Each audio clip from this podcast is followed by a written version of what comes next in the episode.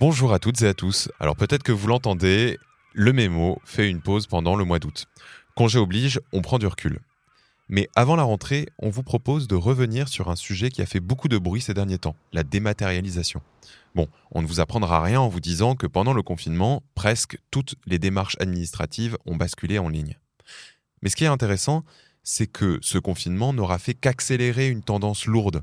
Un article publié sur viepublic.fr, un site du gouvernement, explique que l'État français se fixe comme objectif de dématérialiser 100% des démarches administratives d'ici 2022. Cependant, de nombreuses personnes restent éloignées des services numériques. La dématérialisation ne risque-t-elle pas de poser la question fondamentale de l'égalité des citoyens face à l'administration? Comment faire pour la préserver? Autant de questions que nous nous étions posées dans un de nos premiers épisodes. Écoutez plutôt. Josiane a 66 ans. Quand Internet s'est déployé en France, elle n'avait même pas passé la soixantaine. Et pourtant, ça ne lui a jamais rien dit. Ça l'inquiète même un petit peu, avoue-t-elle. Envoyer un mail, chercher une information sur un moteur de recherche, tout ça lui est parfaitement étranger. C'est un journaliste du Monde qui allait à sa rencontre et il nous explique qu'elle fait partie des 17% de Français qui souffrent d'électronisme.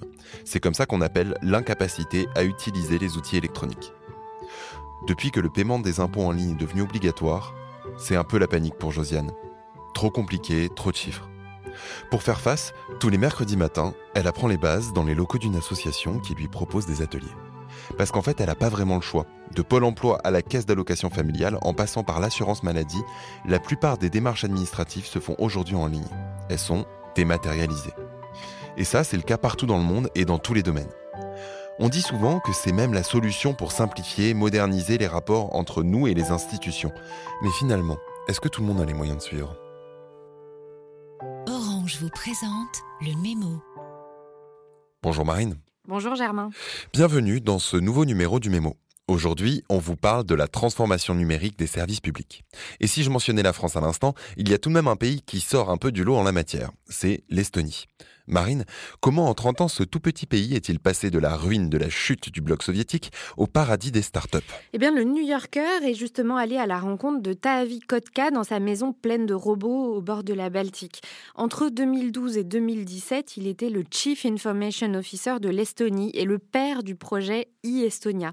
C'est un peu grâce à lui que désormais on peut devenir e-citoyen estonien. C'est aussi à son époque que les Estoniens ont pu à peu près tout faire en ligne, comme voter par exemple à peu près tout, sauf se marier quand même. Et pour Kotka, c'est pas juste un projet de numérisation des services. Pour lui, son pays a repensé radicalement la manière d'envisager la société. Et techniquement, ça fonctionne comment? L'invention qui a permis tout ça, c'est la solution d'identification unique. En gros, les utilisateurs n'ont jamais besoin d'entrer plus d'une fois des informations. Exemple, si quelqu'un veut souscrire un crédit immobilier, pas besoin de saisir ses informations financières, elles sont déjà dans le système. Chez le médecin, le dossier médical complet est déjà là, pas besoin de remplir un formulaire avant son rendez-vous. Bref, ils ont su inventer une expérience hyper simple hyper intuitive. Chacun peut se connecter au système grâce à sa carte d'identité qui est munie d'une puce électronique. Et d'après le gouvernement estonien, ça leur a permis de gagner 2% de PIB. Là, on parle de l'Estonie. C'est un cas vraiment très particulier. Est-ce qu'on a des exemples de ce que la transformation numérique peut faire dans des pays moins développés, peut-être? Oui, tous les deux ans, euh, les Nations Unies mènent une enquête sur l'état de la transformation numérique des pays. Et ce qu'ils expliquent, c'est que la dématérialisation de l'État et des services permet de les rendre plus résilients, mais surtout, on s'aperçoit que parfois, le numérique peut combler le manque d'infrastructures ou de services existants. Et par exemple? Exemple, au Mexique, il existe un programme d'envoi de SMS pour suivre les femmes enceintes et postpartum. Elles reçoivent des conseils, des rappels de leur rendez-vous. Euh, au Rwanda euh, également, des drones font des livraisons médicales dans les zones isolées du sang, par exemple, là où il fallait parfois 4 heures pour le livrer. Maintenant, c'est seulement 15 minutes. Mais est-ce que tous ces services sont bien accessibles à tout le monde? Comment ça se passe pour ceux qui n'ont pas accès au numérique Deux chercheurs australiens ont étudié la question. On lit ça dans The Conversation. C'est un site web qui donne la parole à des universitaires. Ce qu'ils expliquent, c'est que dans leur pays, comme dans beaucoup de pays développés, les habitants sont de plus en plus contraints à utiliser ces services parce qu'il n'y a pas d'alternative physique. Donc bon courage à celui qui n'a pas de connexion alors. C'est sûr, ils sont quasiment exclus socialement. Ce sont les plus de 65 ans, les personnes aux revenus modestes, les aborigènes, les personnes handicapées, ceux qui ont un faible niveau de diplôme, etc. En plus, les services en ligne peuvent être excluants dans leur conception. Par exemple, les formulaires de sécurité. Souvent, la question, c'est le nom de la rue où vous avez grandi ou votre premier animal domestique. Deux questions qui n'ont aucun sens pour les aborigènes. Et en France, euh, est-ce que c'est pareil Le numérique, est-ce qu'il l'exclut Oui, aussi, euh, mais ce qui est intéressant, c'est que la fracture numérique n'est pas toujours là où on le croit. C'est le résultat du projet de recherche Capacity. Euh, des chercheurs de l'université de Rennes 2, de l'école d'ingénieurs IMT Atlantique et de la Fondation Internet Nouvelle Génération se sont penchés sur la question. Ce qu'ils ont constaté, c'est qu'une personne sur dix est mal à l'aise avec le numérique et parmi eux, 12% de jeunes. C'est ce que je lis dans un article d'Internet Actu et la conclusion, c'est que le design des applications laisse souvent à désirer. S'inscrire à Parcoursup, à Pôle emploi, c'est très compliqué et ça pourrait être amélioré si on pensait un peu plus à l'utilisateur quand on les conçoit. Donc la réponse, c'est l'expérience utilisateur. L'UX, ce savoir-faire qui mêle les disciplines pour créer des services qui n'ont pas besoin de modes d'emploi compliqués pour être utilisés. Et le Royaume-Uni a sans doute un temps d'avance sur le sujet. Le pays a une direction numérique depuis 2010 qui a fixé des guidelines pour la conception des applications de services publics. Il y en a sept. Parmi elles, revenir aux besoins de l'utilisateur, simplifier et proposer régulièrement des améliorations. Et concrètement, ça donne quoi quand on repense cette expérience utilisateur? Prenons par exemple euh, le site d'un organisme qui distribue des allocations chômage.